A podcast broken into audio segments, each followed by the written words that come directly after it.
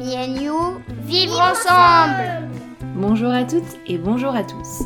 You, c'est le podcast du vivre ensemble. On y parle des liens que tissent les enfants avec leurs parents, leurs grands-parents, leurs frères et sœurs, les professionnels de l'enfance et bien plus encore. Comment accompagner les enfants de manière respectueuse et joyeuse? Comment mieux comprendre leur développement? Et transformer les difficultés qu'on peut rencontrer en opportunités d'apprentissage. Ce podcast a été conçu à deux. Je suis Mélodie Lopez, je suis la créatrice de Happy Kids, je suis aussi professeure des écoles et maman de quatre enfants. Et moi, je suis Nadège Petrel. Je suis infirmière puricultrice, professeure de yoga pour enfants et maman de deux filles. Avec ce podcast, nous avons envie d'éveiller votre curiosité, de vous faire découvrir de nouvelles approches pour vivre avec vos enfants et de vous apporter des informations qui vous seront utiles pour avancer dans votre quotidien. Parce qu'une personne informée est une personne qui a le choix. Alors, si vous aimez ce podcast, n'hésitez pas à vous abonner et à nous donner un coup de pouce en mettant 5 étoiles sur votre plateforme d'écoute et en partageant sur les réseaux sociaux. Bonjour, bienvenue dans l'épisode 21 de la saison 1 du podcast Me and You. Aujourd'hui, nous allons parler des injonctions pédagogiques. Sont-elles vraiment utiles et nécessaires pour le déploiement des capacités de l'enfant? Pour parler de ce sujet, nous sommes honorés de recevoir Michel Stern comme invité. Michel était institutrice en école maternelle, elle a donc été confrontée à ces injonctions pédagogiques sur lesquelles nous allons revenir. C'est en faisant des recherches sur ce qui lui posait question qu'elle a découvert les ouvrages d'Arnaud Stern, qui est son mari aujourd'hui. Michel est également maman et ses enfants ne sont jamais à l'école. Ils ont grandi dans l'atelier avec leurs parents. Bonjour Michel, merci de nous faire l'honneur de votre présence aujourd'hui. Est-ce que vous pouvez commencer? Merci. Est-ce que vous pouvez commencer par vous présenter et nous parler de vous et de votre métier d'enseignante? De moi, euh, je ne trouve pas grand-chose à vous dire qui vous intéresse, qui intéresse vraiment euh, le monde. Moi, je suis née de l'autre côté de la Méditerranée. J'étais un enfant euh, du soleil. Et, un jour, j'en ai été chassée. Et je me suis retrouvée à devoir avoir un métier en France, loin de mes parents, enfin dans une dislocation absolument euh, épouvantable, toute seule à Paris, parce que c'est là qu'on envoyait les, les fonctionnaires célibataires, parce qu'il y avait des difficultés de logement. Enfin bref, voilà, voilà mon histoire. Et euh, j'étais déjà dans l'enseignement et je ne voulais pas continuer parce qu'on m'avait mis dans un, cours euh, supérieur, etc., à, à enseigner des, le, français, euh, ce qui m'intéressait, ce que je voulais à cette époque de ma vie, euh, c'est être auprès de petits-enfants, c'est vivre avec des petits-enfants. Voilà. C'est pas tout à fait euh, conforme au déroulement habituel d'une carrière. donc, j'ai cherché, on nous avait accordé le droit de chercher un lieu de chute, donc j'ai cherché dans la région parisienne euh, des écoles maternelles qui me conviennent, qui, enfin, conviendraient. J'avais pas de logement, j'étais vraiment euh, euh, en, flottaison. Et donc, je suis tombée dans une école où la directrice était accueillante. C'est que j'avais pas du tout d'expérience ni de formation. À l'époque, on, on, vous engageait dans, dans l'enseignement avec peu de bagages. Et donc, euh, je lui ai dit, vous savez, je veux travailler avec des petits-enfants, je veux vivre auprès de petits-enfants, mais euh, je ne sais pas, je ne sais pas dessiner, parce que je croyais qu'à l'école maternelle, on dessinait beaucoup, on en reparlera bien sûr. Euh, je, je, ne sais pas chanter, c'est vrai que j'avais jamais appris à chanter. Alors elle m'a dit, mais je suis là, je vais vous aider, je vous expliquerai au fur et à mesure ce que vous avez à faire. Donc, on va tout de suite parler euh, d'injonction pédagogique. ce qu'elle avait. Elle était très, très humaine. Elle n'était pas du tout bornée, mais elle, était un, membre de cette administration. Elle connaissait euh, les ordres formels. C'est ça, les injonctions pédagogiques. C'est un, commandement express. C'était pas son genre de faire appliquer les commandements express, mais c'était son cadre général. Donc, euh, au jour le jour, elle me dit, voilà, vous ferez ça, vous ferez ça. Euh, elle était très accommodante. Et, donc, euh, elle m'a dit en particulier, moi, je vais tout de suite entrer dans ma spécialité, parce que j'aime pas parler de ce que je ne connais pas. elle m'a dit, par exemple, tous les matins, les enfants arrivent, pendant une demi-heure, le temps que les retardataires arrivent, ils jouent. Alors c'était organisé, c'était un peu bébête tout ça. Euh, il y avait un petit coin cuisine. Je ne sais pas comment c'est maintenant dans les écoles maternelles. Il y a longtemps que j'ai quitté l'école maternelle. Et donc, euh, il y avait un petit coin aménagé. J'en ai hérité quand je suis entrée dans ce poste-là. Euh, un petit coin cuisine, sans doute une poupée ou... Non, je me rappelle pas de poupée. Donc c'était assez misérable en fait euh, par rapport à l'idée misérable par rapport à l'idée que j'avais de l'enfance. Et, cette demi-heure où les petits enfants, ils avaient trois ans les miens quand j'ai commencé, parce que c'est très, euh, vous, le savez, hein, c'est très segmenté. C'est des enfants de trois ans, puis après trois ans et demi, puis après il y a une autre section, ils, vont avoir, euh, ils vont avoir quatre ans dans l'année, etc. C'est, épouvantable de savoir à quel point c'est classé, classifié. Donc, ces petits-enfants, ceux-là étaient très petits et ils avaient le droit de jouer, s'ils arrivaient à l'heure, ils avaient le droit, droit de jouer. Comment est-ce que vous voulez qu'un enfant s'installe dans un jeu? Euh, pendant 20 minutes Après, on lui dit, bon, ben maintenant, venez tous, hein, euh, asseyez-vous là, on va parler, on va causer. Il fallait causer, il fallait faire parler les enfants. Les enfants parlent quand ils ont une nécessité de parler, mais vous pouvez pas appuyer sur un bouton pour qu'ils parlent. Tout ça était complètement absurde et m'apparaissait comme tel parce que j'arrivais pas à créer un contact avec ces petits enfants que j'avais tant désiré. Euh, je voyais bien que tout ça leur passait un peu euh, au-dessus de la tête. Après, il faut faire des exercices graphiques. Alors c'est là que les choses me, me concernent et où je m'engage. On fait des exercices graphiques. Alors, ce dont je me rappelle surtout, c'est euh, la pluie. Comme ça, les enfants vont faire des petits traits. Vous allez montrer qu'ils doivent faire des petits traits et ils feront des petits traits. Mais ces enfants-là, ils faisaient pas des petits traits. Donc euh, j'étais très ennuyée j'étais confuse. Je me disais, bon, je sais, vraiment pas faire.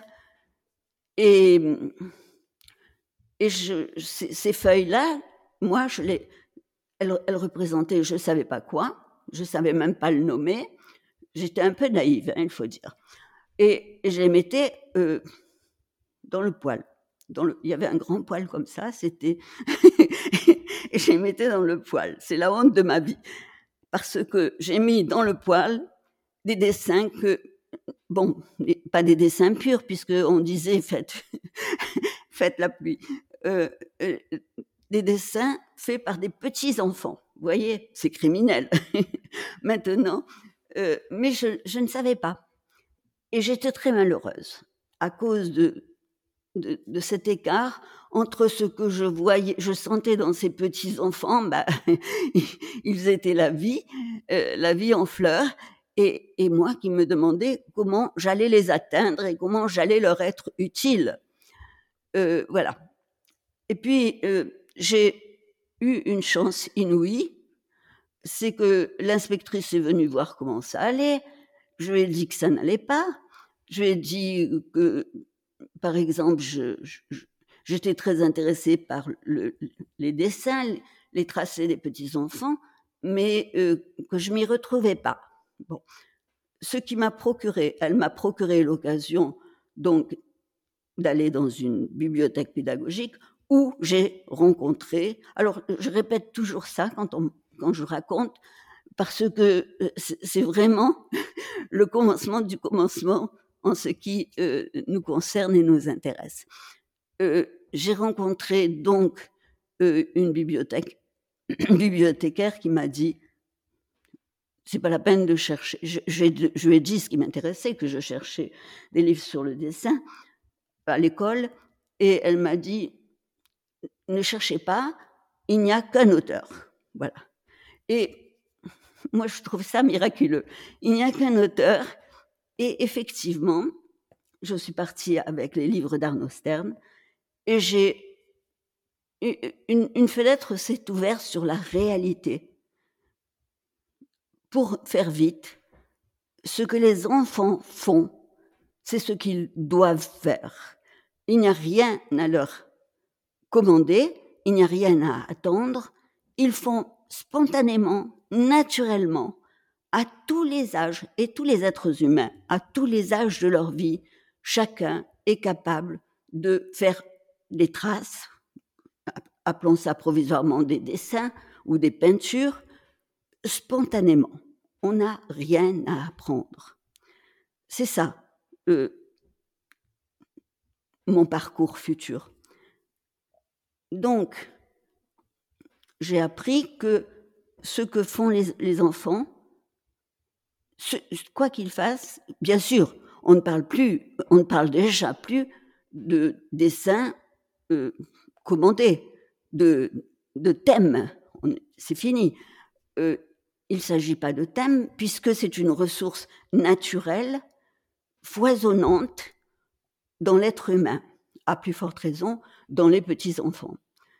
Et donc, à ce moment-là, j'ai accueilli les giroulis, ce que nous, nous avons appelé plus tard les giroulis, qu'on appelait gentiment ou méchamment, je ne sais pas encore, des gribouillis, des gribouillages. Euh, je ne sais pas si, si les gens les conservaient, les gribouillis et les gribouillages. C'est vraiment les seuls à, trois ans, c'est ou à deux ans et demi, c'est la seule possibilité pour un enfant de tracer. Mais en même temps, c'est un grand plaisir parce que c'est une capacité qu'il a de faire des gestes arrondis, euh, et, et, c'est ce que ses facultés motrices lui permettent de faire. Mais c'est ce qu'il doit faire, puisque c'est ce qu'il sait faire à ce moment-là. Voilà. Donc, j'ai commencé à comprendre tout ce qu'il y a d'important dans cette attitude qui offre une émergence à, cette faculté, bon, à, cette spontanéité, le, possible, un passage possible pour un trésor intérieur, cette spontanéité. Bon, qu'est-ce qui découle de, de ces giroulis? C'est c'est fantastique. Euh, il, découle que petit à petit, des giroulis, bon, je vais vite comme ça pour illustrer, ça peut être utile d'en entendre parler pour ceux qui, ignorent ce que nous, nous appelons la formulation, c'est-à-dire cette faculté de produire une trace naturelle. Et donc, euh, il en sort obligatoirement, mais c'est infaillible, c'est universel. Euh, enfant après enfant, euh, année après année, j'ai retrouvé la confirmation de cette chose. Donc moi, je ne pouvais pas la mettre en doute, puisque je ne demandais rien aux enfants. On avait éliminé toutes les habitudes scolaires, c'est-à-dire de commander pour que l'enfant progresse. L'enfant progresse. C'était c'était absurde. L'enfant, il est là pour grandir. Il, il, progresse pas, il évolue, il se développe. Bon, donc on ne demande plus rien à l'enfant, simplement on, le, on, lui donne l'occasion à un moment euh, précis dans la journée, par exemple. Moi, je parle encore de l'école maternelle. Hein. Donc, euh, d'avoir une feuille convenable, une feuille de bonne qualité, un, outil traceur et de faire. Et il, ne demande pas faire quoi s'il n'a pas pris de mauvaises habitudes auparavant. Si on n'y a pas dit déjà dans la section précédente, euh, on va faire ceci, on va faire cela. Euh, tout ça est très démontrable. Hein. Je, pense au, au, cours de formation et je me dis, euh, est-ce qu'on peut en parler en l'air, sans illustration? Bien. Donc, il y a une figure absolument majeure qui sort plus ou moins vite des giroulis, qui sont donc le mouvement tournant, euh, que le seul que, que permet à ce moment-là le développement moteur de l'enfant. Et tout d'un coup, il, il peut sortir de ce brouillard de, gestes, de, cette gesticulation, il peut tout d'un coup, ça se passe naturellement chez les enfants, faire tracer une forme ronde. Bon, je vais pas vous expliquer toute la formulation, mais voilà comment ça se passe. Et c'est un enchaînement euh, absolument sûr, absolument. Euh, oui, c'est ça, c'est assuré que si vous permettez ça, il se produira une évolution et c'est un code et ça appartient à tous les êtres humains. C'est ça qui est très, important. C'est ça qui est euh, capital. Alors, je pourrais faire tout de suite euh, une petite parenthèse. Quand je dis tous les êtres humains, c'est que Arnaud a passé euh, 70 ans et plus maintenant. Il a commencé à 20 ans, il a rencontré des enfants. Il, a, tout de suite compris que les enfants n'ont pas besoin d'appui, n'ont pas besoin de, leçons, n'ont pas besoin de conseils, euh, n'ont pas besoin même d'encouragement. Ils font. Donc, lui, il a eu affaire à l'âge de 20 ans. Tout le monde, enfin, beaucoup de gens connaissent déjà son histoire. Je ne vais pas raconter ça. Mais à, l'âge de 20 ans, il a eu la responsabilité d'enfants euh, euh, orphelins de guerre, et il devait leur apprendre, euh, enfin, les sensibiliser aux, arts, donc aux, arts plastiques. Donc, il a tout de suite compris ce qui, cette, cette pression, qui, cette, ce déferlement qui se produit quand on offre cette capacité aux enfants. Ils ont besoin de laisser émerger cette trace en réalité. C'est pas une distraction, c'est pas un loisir, c'est une hygiène. Et ça peut devenir très, très important pour chaque enfant. Voilà. Donc, je reprends, je reviens en arrière et du coup, moi, j'étais complètement euh, apaisée vis-à-vis de ces enfants parce que j'ai un peu compris déjà que tout est là et qu'il faut pas qu'il faut pas avoir obéir à des injonctions pédagogiques, c'est-à-dire un programme établi pour une pour un, un groupe d'âge euh, bien précis, etc. Mais tout ça est ridicule. Tous les enfants sont différents. Tous, tous. Et donc ce qui compte, c'est de laisser chaque différence s'exprimer. Mais je, ne veux pas entrer au-delà de, de l'âge des écoles maternelles, parce que je ne sais plus ce qui s'y passe, je sais qu'il y a beaucoup de, euh, turbulences, etc., beaucoup de mécontentement, mais je ne m'y suis pas intéressée parce que après j'ai vraiment consacré ma vie. Bon, d'abord, euh, je ne peux, pas dire que j'ai consacré ma vie à, mes enfants.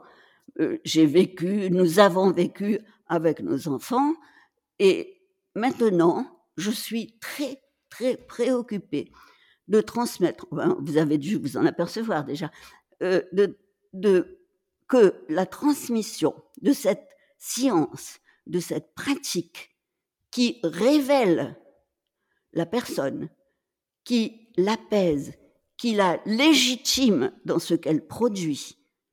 Vous voyez, quand là je fais pour, être bien comprise, quand je mettais les girous, enfin à l'époque c'était des gribouillis, les gribouillis dans le poil, c'était comme si je refusais l'enfant lui-même. C'est l'acte dont il était capable. Et parce qu'on m'avait dit que c'est pas ça qu'il faut faire, je, nie, je, niais, vous, voyez, je niais la, réalité, je niais bien. Voilà, c'est très grave finalement. J'ai jamais pensé les choses comme ça, c'est aujourd'hui que. Euh, donc, aujourd'hui, je ne m'occupe. Je, suis mes, enfants sont grands, ils sont très responsables, ils sont formidables, ils savent tout faire, mais euh, et, et, ça aussi c'est important. Bon, mais on en parlera après. Et je, n'ai qu'un souci, c'est que le message d'Arnaud atteigne un public plus grand que ce, ces gens qui sont formés, qui sont, qui sont complètement transformés, disent-ils. Moi, j'ai été transformée parce que j'ai reçu, parce que j'ai pressenti dans ces livres d'Arnaud. Mais tous les gens qui approchent ce euh, cette révélation que l'on a en nous, euh, la faculté de, en fait, c'est en, en nous, mais c'est quelque chose d'intérieur, c'est quelque chose de corporel. C'est l'histoire, euh, voilà, alors là, on vous parle de formulation, c'est l'histoire de, de la formation du fœtus, c'est l'histoire de la constitution euh, de l'organisme, c'est l'histoire de son évolution, tout ça, c'est très curieux, mais il faut absolument que le monde en soit averti. Parce que, parce que si, si on laisse un petit enfant faire ce qu'il a à faire, et là, euh, en ce qui concerne la trace, hein, je suis revenue dans la trace, j'embrouille un petit peu les choses, euh, on voit qu'il évolue.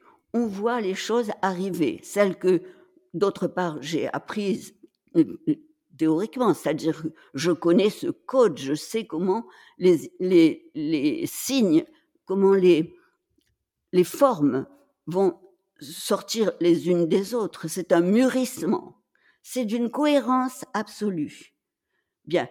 Et je l'avais éprouvé sans le savoir comme je, le sais maintenant, euh, je l'avais éprouvé parce que mes enfants, à l'école, pas, pas cela, cela c'était vraiment mon temps d'apprentissage, mais ceux que j'ai eu après et qui avaient, qui avaient 4 ans dans l'année. J'avais une section d'enfants qui avaient 4 ans au mois de mars.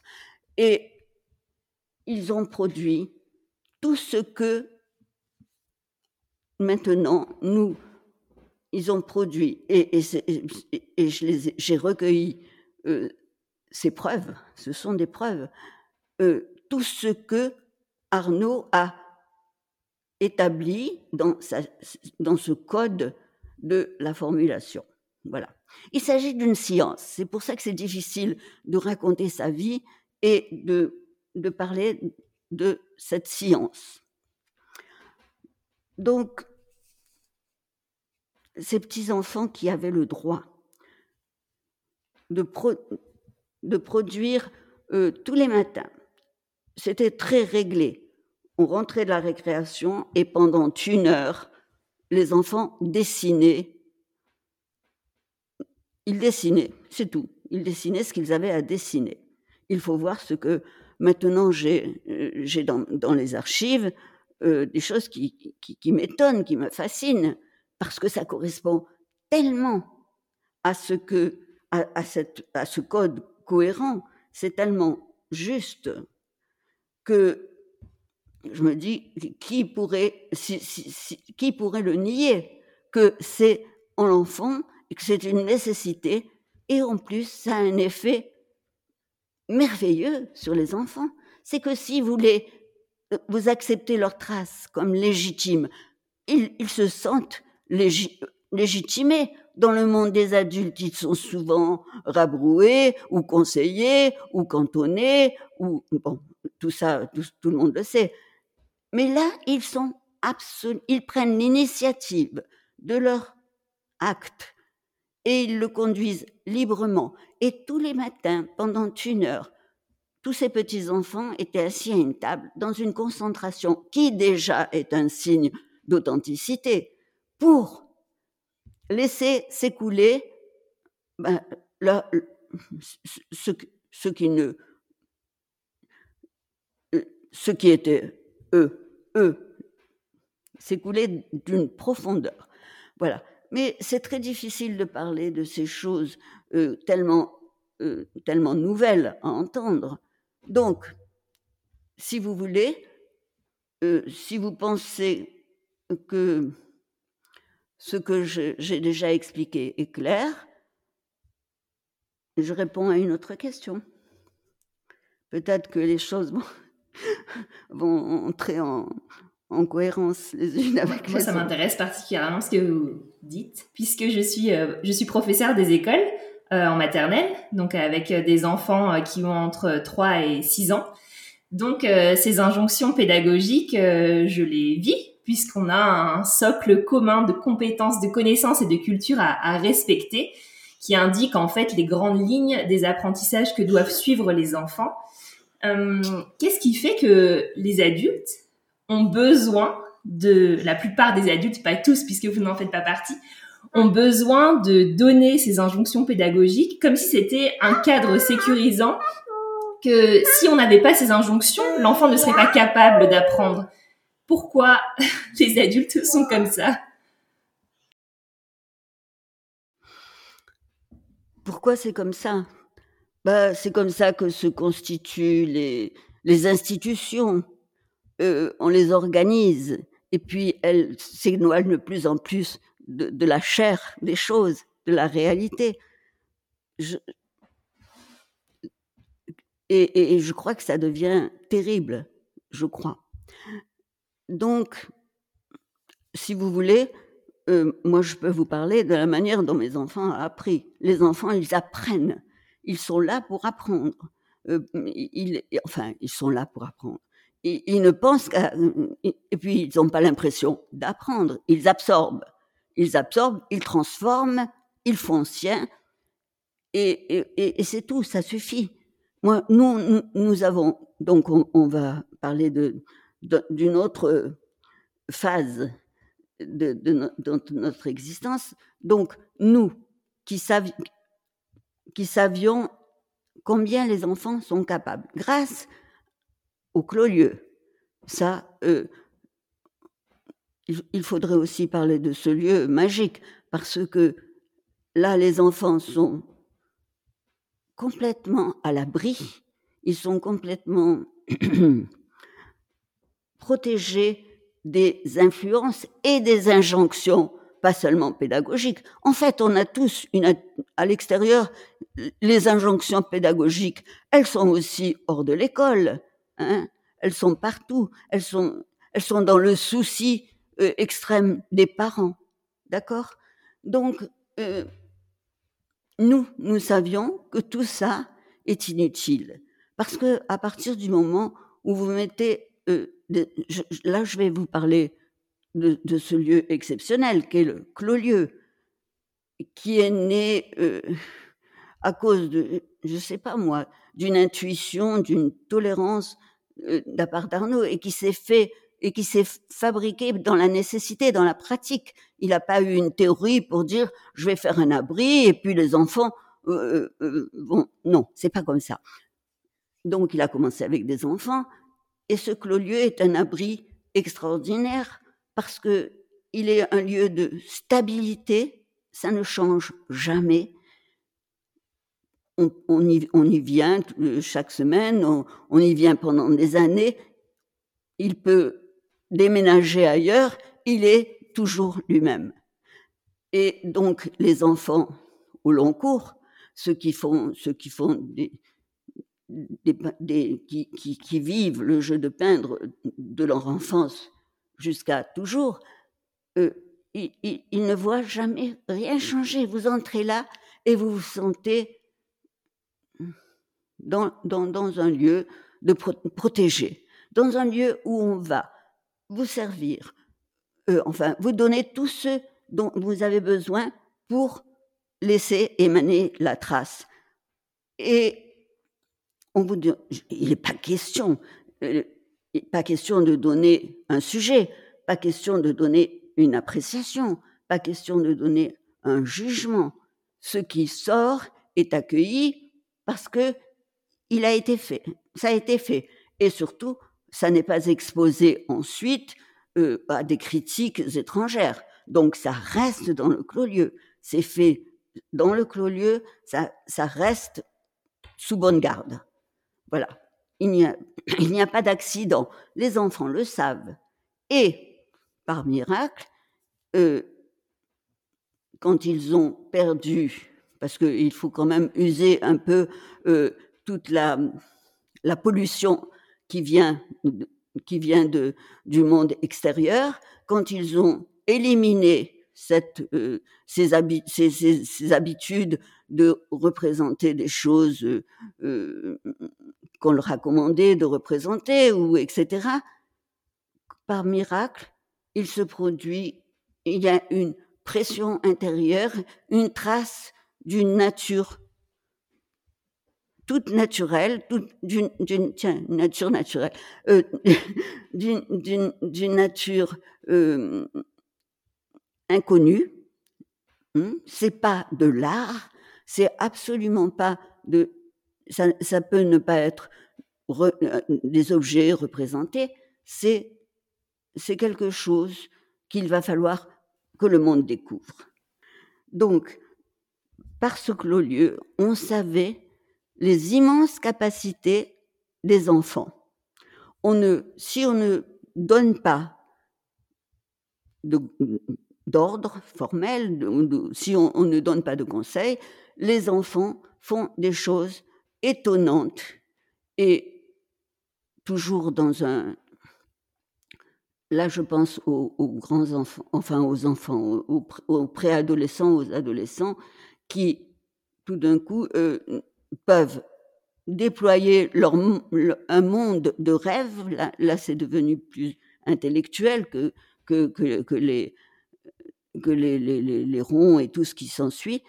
Euh, donc, ils peuvent ils peuvent laisser la trace d'un monde qu'ils connaissent, qu'ils découvrent, euh, qu'ils, et le reproduisent, et les choses vont comme ça, vont avec le, développement de, des enfants. Bon, et nous, on voyait les capacités extraordinaires de ces, de, de, des enfants. Donc, on savait que les enfants on, avait décidé que les enfants n'iraient pas à l'école parce qu'on n'avait rien à leur apprendre et dans un milieu euh, normal, ils, ils, s'imprègnent de tout, ils voient lire, ils apprennent à lire, euh, ils désirent lire.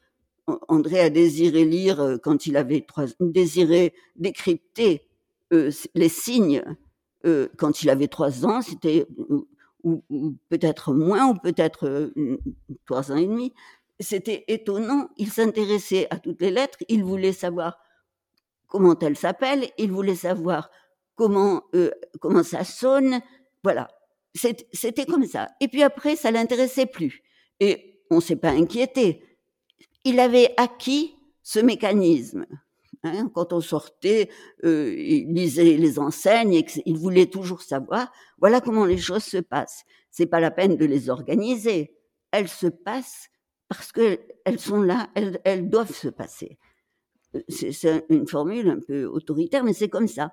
Euh, donc, ensuite, il, il s'est plus, plus tellement intéressé à, à l'écriture, à, la lecture. Et puis, et, alors moi, je lisais pour lui, puisqu'il ne voulait pas, pas lire lui-même. Je lisais pour lui. Et c'est toujours sauter sur des opportunités. Voilà ce que c'est que de, c'est être attentif. Il faut toujours être attentif, comprendre. Donc, euh, il faut tirer parti de chaque instant. Les enfants, chez nous, euh, ils étaient toujours occupés. Ils étaient toujours, c'était des, des, fabricants. Ils fabriquaient toujours un objet euh, parce que, au fur et à mesure qu'ils en fait, ils racontent leur vie quand ils, ils, intègrent tout ce qu'ils rencontrent et en plus, s'ils ont la liberté et le temps pour ça, ben, ils le restituent. Ils le, euh, pour être un peu, un clair, il faut que je dise euh, qu'ils faisaient tout le temps des objets, mais c'était des choses qu'ils avaient rencontrées, qui les intéressaient. Ils les reproduisaient, ils dupliquent euh, les rencontres, la vie. Donc, euh, ils faisaient, et, en plus, ils avaient une ingéniosité extraordinaire parce que quand ils utilisaient tout ce qui était, euh, qui leur tombait sous la main, ils utilisaient euh, des tubes de, dentifrice vide pour faire des locomotives, ils utilisaient, euh, ils, ils, conservaient euh, des, des, noyaux de d'avocats parce que ça, ça se sculpte et puis après ça se rétrécit, ça noircit, on dirait. C'est vraiment comme une sculpture primitive, c'est très beau. Euh, les noyaux de mangue, ça sert à faire des souris si on met une queue, etc. Euh, juste quelques exemples pour dire que ils tiraient parti. Ils étaient toujours en train de fabriquer des choses, de se fabriquer des jouets. En fait, ce n'est pas des jouets, c'était des, exercices de, de fabrication. Bon, c'est juste pour donner un aperçu de ce que c'est que des enfants qui ne vont pas à l'école. Euh, c'est notre cas. Je ne peux pas parler. Euh, chaque, chaque famille, chaque euh, lieu de vie est différent. Et les enfants doivent simplement être inclus dans ce lieu de vie. Voilà. Et tout ce qui intéresse les parents les imprègne, les intéresse et ouvre leur curiosité et ils réclament de ou d'imiter ou, d'aller plus loin, etc. Et, c'est comme ça qu'ils grandissent. C'est comme ça qu'ils grandissent. Voilà. Et pourquoi est-ce que on veut les forcer à, apprendre les choses?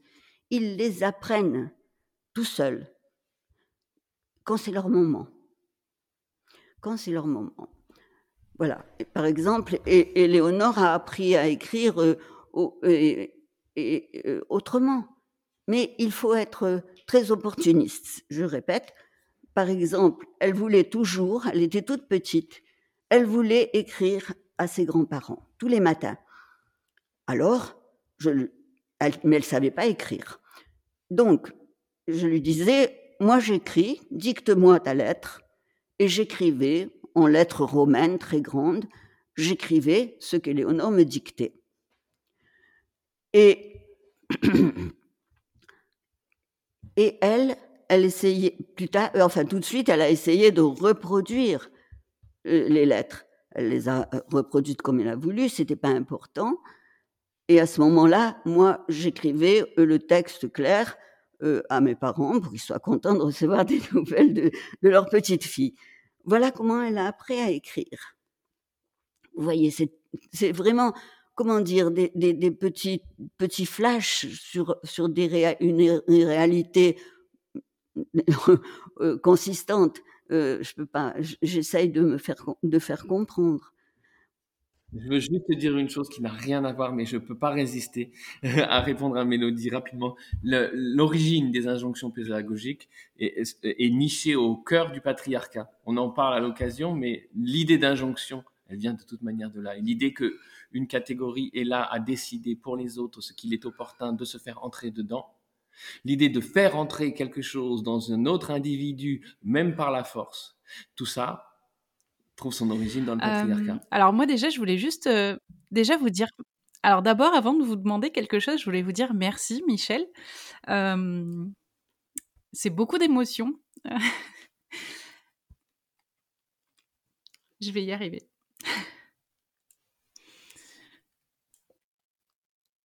Mais j'ai l'impression d'avoir été très embrouillée, de vous Bah avoir alors, beaucoup personnellement, c'est vrai que comme je suis les travaux de votre mari, je suis aussi bon bah les les travaux de votre fils. c'est vrai que j'ai leurs livres. Nous, on a nos, nos deux filles qui sont allées justement faire des pendant deux ans qui, qui ont été dans un jeu de peindre. Donc c'est pas le clos-lieu, mais voilà, c'était une personne qui, qui a été formée justement à cette à cette pratique. Donc c'est vrai que euh, tout ce que vous dites là aujourd'hui, ça hum, ça fait euh, ça fait vraiment écho. Et même si vous vous avez l'impression peut-être que c'est un peu embrouillé, euh, en tout cas pour moi ça ne l'est pas du tout. Et au contraire, c'est hum, voilà, assez intense à recevoir et je vous en remercie.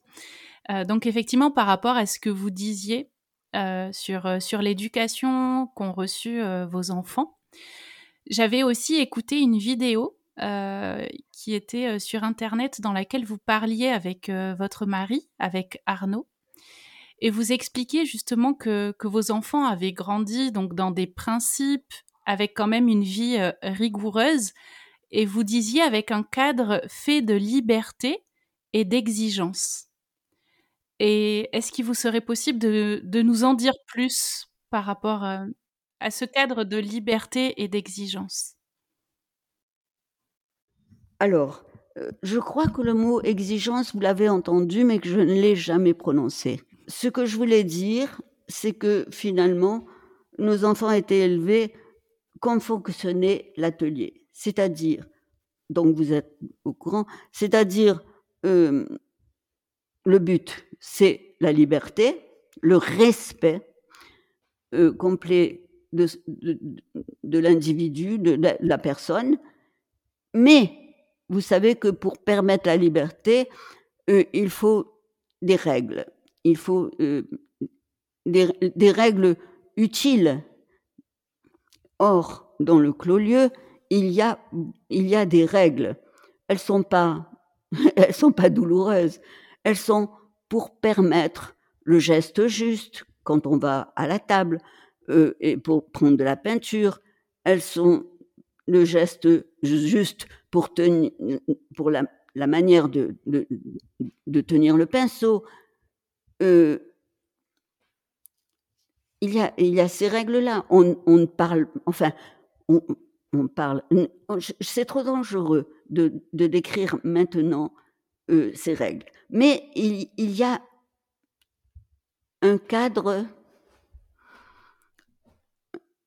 c'est des, des, règles qui sont en fait qui, accompagnent le, le service, hein, puisque euh, il y a un servant du jeu de peindre complètement euh, dévoué à la, aux besoins euh, de ceux qui, qui, de ceux qui sont là, et, et tout en fait, tout est comme ça orienté vers cette, cette facilité pour celui qui, qui, qui fait cette facilité de, faire.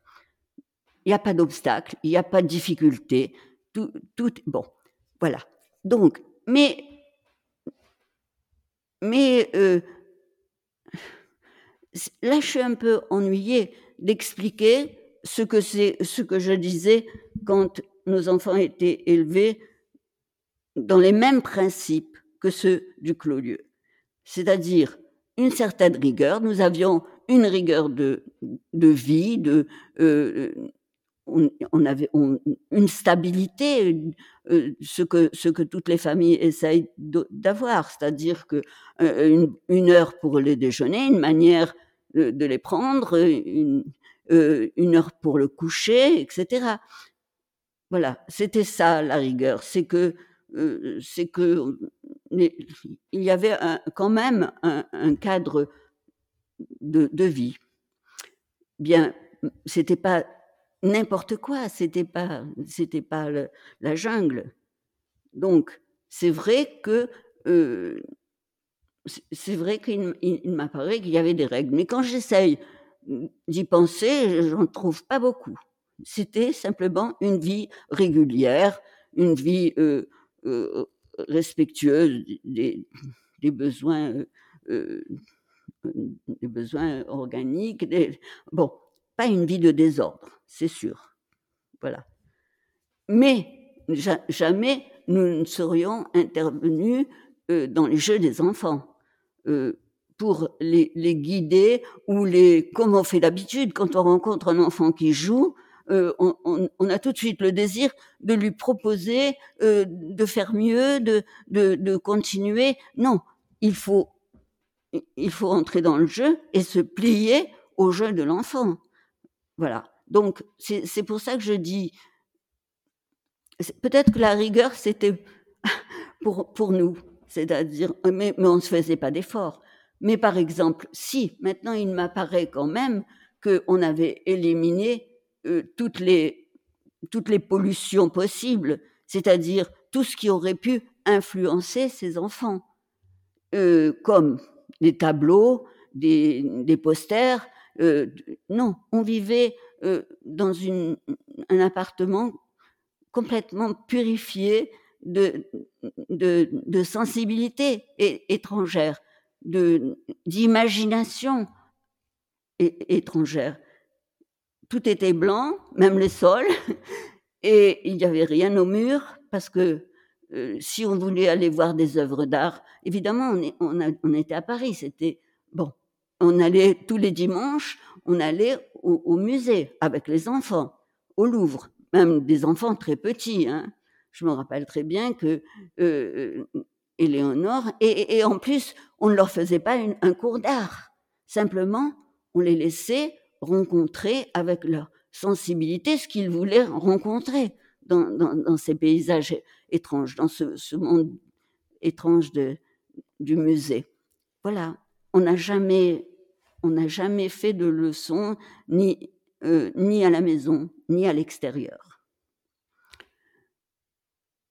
Voilà ce que j'appelle la rigueur c'est que euh, on était très vigilant sur ce qui entrait dans la maison à l'usage des enfants et à l'usage de tous les habitants de la maison. C'est-à-dire que on n'a jamais acheté de livres pour enfants. Pas question d'avoir des livres pour enfants illustrés avec toutes les fantaisies euh, d'un artiste ou d'un illustrateur.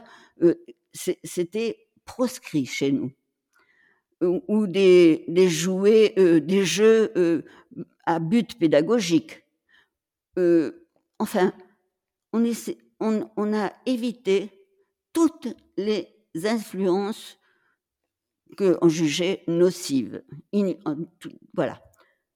C'était ça. Quand j'ai dit rigueur, c'était à ça que je pensais, je pense. Je crois. Et là, ce, que vous décrivez euh, en termes de développement de l'enfant, ça semble vraiment naturel. Et en même temps, ça demande une grande confiance euh, en, l'enfant. Et ce que j'observe, c'est que chez les jeunes enfants, ça semble plus facile de leur accorder cette confiance-là parce qu'on voit que, bah, par exemple, l'apprentissage de la marche, du langage, ce sont des apprentissages qui sont spontanés, qui requièrent pas euh, des impulsions des adultes, euh, à condition bien sûr de d'avoir un environnement euh, adapté. Mais pourquoi pour les, les plus grands, ça semble difficile d'accorder cette confiance-là à nos enfants? Je ne sais pas pourquoi dans les écoles, qui sont vraiment des industries, euh, comment est-ce qu'on peut imaginer de rassembler autant autant d'enfants dans, dans, un lycée où euh, bon, on voit bien que c'est pas fait pour, pour, pour le bien-être des enfants. Je, ne sais pas, mais moi ce que je sais, c'est que nos enfants, euh, on grandit sans, contrainte du, côté des. Il n'y a pas eu d'apprentissage, il n'y avait pas de souci euh, d'apprentissage euh, programmé. Non, simplement, ils avaient accès aux livres. Pourquoi on arrête de faire confiance aux, en, aux grands ben Parce qu'on a imaginé que le, le cadre et euh, le cadre d'apprentissage était prioritaire sur sur sur l'être, sur sur l'enfant. Je pense que c'est la manie d'organiser le l'illusion que qu'on peut tout prévoir. Qu'est-ce je sais pas. Qu'est-ce que vous à quoi pensez-vous quand vous vous dites que pourquoi est-ce qu'on ne fait pas confiance aux grands enfants parce qu'on veut, on veut qu'ils, on veut qu'ils enflent en connaissance. Il faut, il faut, je sais pas, je sais pas. Il faut thésauriser euh, dans l'enfant des connaissances qu'il n'a pas choisies, euh, qui l'intéressent pas dans le moment où on veut lui inculquer. Donc, c'est se mettre dans, de toute manière, euh, c'est aller dans le mur. Parce que, par exemple, en France, euh, en France, jusqu'à 2019, l'instruction n'était obligatoire qu'à partir de 6 ans. Donc, vous pouvez imaginer qu'on faisait quand même relativement confiance à l'enfant pour s'instruire de manière autonome jusque-là, ou alors qu'il n'avait pas besoin du cadre de l'école pour, euh, pour apprendre, pour grandir, pour se développer. Bon, c'est plus le cas depuis 2019. Mais là, on voit que c'est quand même très structuré, quand même, dans la majorité des, apprentissages euh, à, à, partir de, de 6 ans, alors que ça c'était, il y a peut-être plus de liberté euh, avant.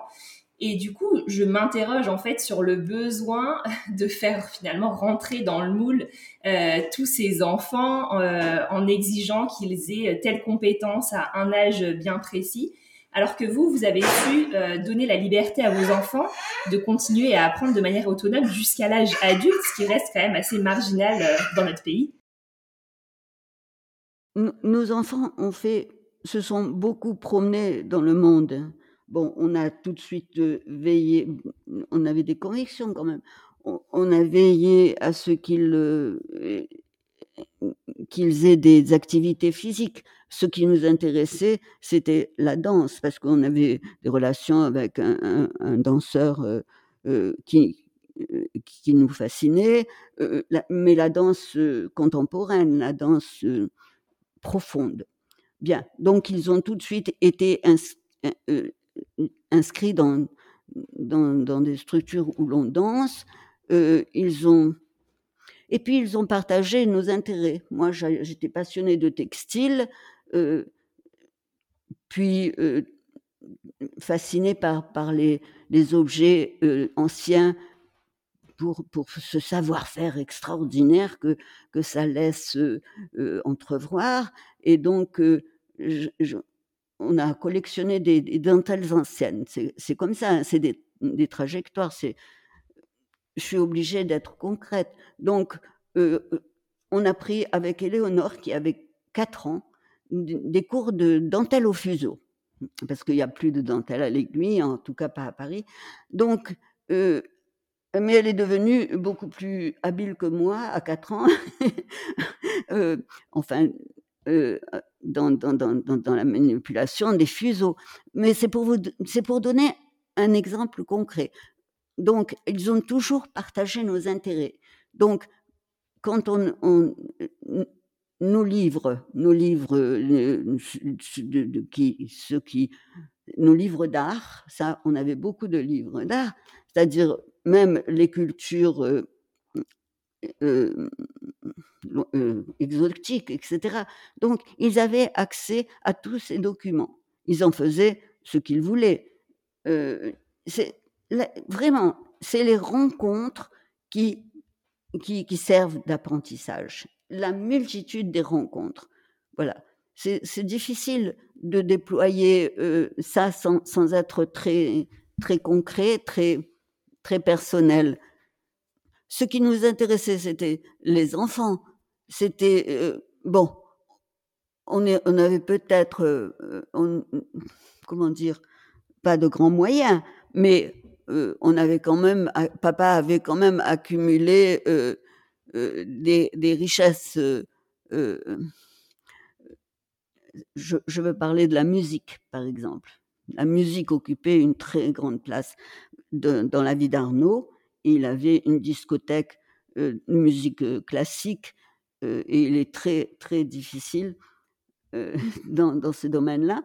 Donc, ben oui, les enfants étaient constamment entourés de musique, de, mais de et donc, vous savez, je peux dire alors, par exemple, quand je vous ai dit les enfants fabriquaient des objets, le premier objet que André a fabriqué quand il avait peut-être trois ans, peut-être un peu moins, euh, c'était un, cercle découpé dans, dans, un carton.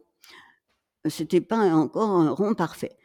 Euh, et puis il est venu nous l'offrir et avec un trou au milieu.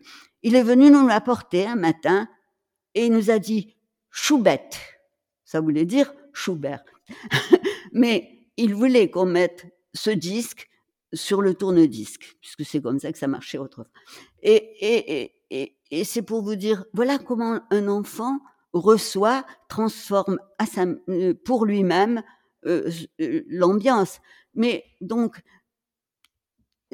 c'est pas c'est pas un côté matériel qui compte. C'est le, le monde, la, la vie que vous avez, c'est celle-là qu'il faut offrir à vos enfants.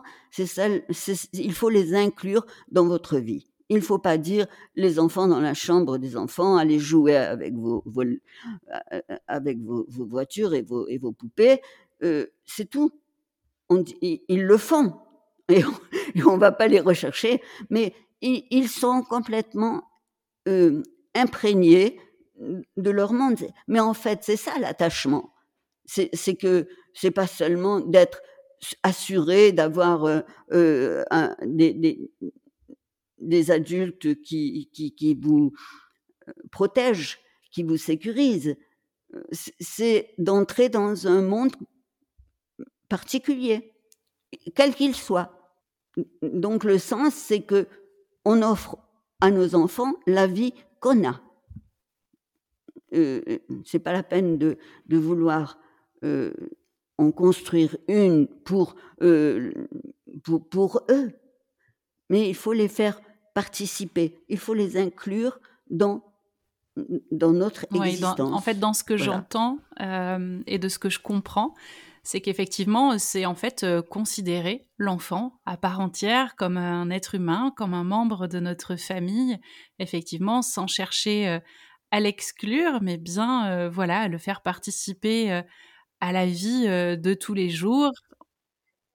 Pas le faire, mais le laisser. Le laisser participer, participer. à, à, aussi ben, nos passions, ce qui nous, nos centres d'intérêt, et qu'effectivement, c'est pas forcément. Absolument si je comprends bien, c'est pas forcément le, le côté euh, matériel ni le milieu vraiment euh, dans lequel on vit, mais plutôt euh, la place qu'on lui laisse et qu'on et qu'on lui accorde à nos côtés? Oui, naturellement. Et hum, du coup, c'est vrai que c'est pas forcément quelque chose qui qui puisse sembler très évident pour, euh, pour les personnes qui vont nous écouter parce que, comme on le disait tout à l'heure, euh, c'est pas euh, le schéma le plus classique, on va dire, euh, au jour d'aujourd'hui dans, notre oui. dans notre société. Euh, que quelle attitude, quelle posture l'adulte ou le parent peut-il avoir pour permettre justement à son enfant d'être pleinement lui-même en fait? Pour euh, même si, admettons, on a des enfants qui vont à l'école et qui peut-être euh, euh ont des, des, injonctions pédagogiques effectivement euh, en milieu scolaire, comment faire pour que, en parallèle, dans notre milieu euh, familial, à la maison, pour que justement on puisse aider notre enfant peut-être à se défaire de certaines injonctions auxquelles il est, enfin, en fait, il est face à certaines injonctions et comment faire pour que trouver un petit équilibre en fait entre euh, la maison et l'école. Comment est-ce que nous, en tant que parents, en tant qu'adultes, on peut quand même euh, essayer de leur permettre d'être pleinement eux-mêmes quand ils sont euh, à la maison? Eh bien, moi, vous voyez, j'ai évité le problème. Euh, donc, je ne suis pas tellement capable de répondre à votre question, mais il faut se faire confiance à soi-même aussi. Et si on a du respect pour, pour son enfant, j'aime beaucoup le mot respect parce que ça veut dire qu'on regarde, qu'on observe, qu'on comprend quel, quel, quel il est, ce qui, voilà. Euh, je pense qu'on doit trouver une manière d'être avec lui, une manière de l'inclure, de l'inclure quand on, est à la maison. Euh, je peux pas vous dire parce que parce que moi j'ai contourné le problème, mais bon moi pour moi ça allait de soi que j'abandonne ce métier que j'adorais euh, quand André quand j'ai eu un enfant mais tout le monde n'a pas besoin d'être comme ça. C'est pas, je veux pas en faire une généralité. Et puis,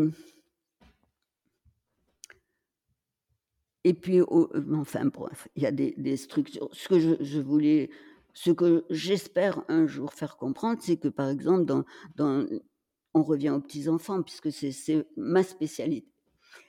Euh, les structures d'accueil pour les tout petits enfants par exemple, euh, pourraient, je, les avertis, donc à elles de faire le, travail de, recherche, pourraient euh, bénéficier de, des vertus, par exemple, du dessin spontané bien, conduit euh, au jour le jour, au lieu de bon, pourrait éliminer certains objets grotesques et, et, hideux. Et moi, je trouve stressant qu'on donne aujourd'hui euh, euh, aux enfants. Je, voilà. je pense justement que votre euh, témoignage, que vos, vos partages vont permettre d'offrir un nouveau regard sur l'enfant et peut-être même de renforcer cette confiance qu'on a en fait envers nos enfants, envers les apprentissages dont ils sont capables, envers, voilà, on va pas parler de progrès, on va parler de développement euh, de l'enfant. Ils sont capables de tout ça, c'est, inné et c'est ce qu'on comprend au, travers de vos propos. Donc pour ça, j'ai envie de vous dire un immense merci de, chambouler en fait tout, tout ce à quoi on est confronté au quotidien et qui nous semble être normal, alors que finalement, ben, c'est peut-être pas si naturel que ça. Ben, il faut connaître qu'il y a en nous euh, cette ressource naturelle et qu'elle existe euh, fortement chez les enfants, qu'elle perdure jusqu'à jusqu'à la mort, euh, euh, parce que c'est quand même dans l'air du temps d'exploiter, d'explorer les ressources naturelles et de, de les placer dorénavant euh, en priorité euh, dans, nos, existants, toutes les ressources naturelles. Hein, on, retourne vers la nature. Euh, c'est peut-être un moment, un tournant qu'il ne faut pas rater. Voilà. Pour, je ne sais pas, je sais pas si les grands systèmes nous étoufferont, mais encore, encore un dernier avertissement pour, pour, pour, ce monde qui est en balance, il, y a mieux à faire que, que de, que de donner toujours des injonctions de vie. Il faut, il faut que la, la vie se répande. Merci beaucoup, Michel. Est-ce que est-ce qu'il y a quelque chose que vous aimeriez ajouter? Ce que je voulais ajouter, c'est vrai que j'en avais l'intention, euh, je viens de le dire, c'est que je voudrais que, euh, les responsables, que, ceux qui prennent soin des petits-enfants dans des structures donc euh, instituées, connaissent cette richesse et, l'exploitent. Cette richesse qu'il y a dans les petits leur accorde d'être, de produire et, de et par là, euh, eux comprendraient. Il faudrait qu'ils apprennent vraiment. Ça les invite à, beaucoup de sérieux. Donc, euh, c'est mon souci. Je, procède toujours par, euh, par souci par réflexion sur un, un, souci. Voilà, je voudrais, je, voudrais que les petits-enfants soient bien traités. Ces, professionnels de la petite enfance, euh, ils sont sûrs de bien traiter mais on peut faire encore mieux. Alors moi qui suis justement professionnelle de la petite enfance, puisque je suis infirmière puricultrice, euh, je pense que justement c'est important aussi qu'il puisse y avoir euh, certaines prises de conscience par rapport justement à notre travail et à la façon dont, le fait, dont on le fait, pour justement pouvoir permettre à ces enfants ben voilà, d'évoluer à leur rythme et, et, en leur faisant pleinement confiance donc je pense que c'est important. C'est eux qui décident. Il faut les suivre dans la très petite enfance. On n'a pas alors, on n'a pas à court-circuiter leurs élans. Vous voyez? Donc ça aussi c'était mmh, important. Mais moi, je, me, je me permettrais euh, bah, d'ajouter qu'effectivement, euh, je pense qu'il y a grand, un grand besoin. Euh, alors, je veux dire pour les professionnels de la petite enfance, mais, pas que, en fait, tous ceux qui effectivement euh, travaillent euh, auprès du, jeune enfant, de penser et de retravailler effectivement cette, posture qu'a l'adulte aux côtés de l'enfant. Parce que je pense qu'il y a effectivement encore beaucoup de travail, et moi compris, hein, je, me mets vraiment dans le lot, pour justement pouvoir laisser éclore tout ce qu'il y a à l'intérieur du jeune enfant et, du coup, tout un travail euh, effectivement sur notre posture euh, à bah, peut-être à revoir effectivement. Il faut le sécuriser dans le sens où, euh, comment dire, le, sécuriser de lui-même. Comment, comment expliquer ça? Je veux dire, il faut, il, il est, il faut le regarder, il faut l'observer et comprendre qui il est, et, en, en, retour, il saura que votre regard est une reconnaissance de ce qu'il est. Il faut le suivre. C'est l'enfant qui, c'est l'enfant. Il faut toujours. C'est vrai que quand, on vous écoute, on comprend aussi euh, toute l'importance euh, de d'avoir ce, ce, suivi individuel en fait, de regarder chaque enfant un à un. Et c'est aussi en vous écoutant qu'on comprend effectivement euh, bah, la, dissonance avec, euh, avec euh, ce qui est mis en place au jour d'aujourd'hui, avec ce que disait tout à l'heure Mélodie, le fait d'apprendre la même chose au même âge pour un groupe d'enfants, parce que du coup, on va pas vraiment au cœur de chaque enfant pour savoir effectivement quelle est sa personnalité, de quoi est-ce qu'il a envie lui à ce moment-là, etc. Oui, je ne sais pas si vous mesurez à quel point ce que vous partagez, c'est vraiment précieux, parce que c'est pas forcément une voix qu'on entend le, plus souvent. Euh, et le fait de venir chambouler justement euh, toutes nos habitudes, euh, tout ce qui nous semble être normal, moi j'adore parce que ça vient pousser à la réflexion et, se dire, mais c'est vrai, en fait, ça nous semble une évidence de mettre nos enfants à l'école et de leur demander à savoir faire des divisions en CM1. Est-ce que ça a vraiment du sens, ça? Comment je peux accompagner mon enfant autrement? Euh, comment je peux euh, faire en sorte qu'il ait confiance en ses propres compétences, comment moi je vais renforcer la confiance que j'ai en mon enfant? Donc moi j'adore, euh, vraiment c'est ça m'a énormément nourri tout ce que vous avez partagé. Et puis, je sais que ça vient nourrir à la fois ma pratique professionnelle auprès de mes élèves, parce que ben, forcément, quand j'ai une attitude avec mes élèves, ben, je vais repenser à votre petite voix et peut-être que ça viendra changer quelque chose que j'aurais fait de manière réflexe. Et donc, pour ça, je vous en suis vraiment reconnaissante. Et ça change aussi euh, dans ma vie de maman par rapport au regard que je vais porter sur mes enfants. Je me rends bien compte à quel point mon enfant, qui a 18 mois, là, apprend de manière totalement autonome et se débrouille. Euh, enfin, là, pendant tout le temps du podcast, il n'est pas resté planté à côté de moi. Quoi. Il, a, il, a superposé des objets, il a débouchonné euh, plein, de, plein de fêtes. Enfin, il a appris par, par tous les moyens qu'il avait autour de lui.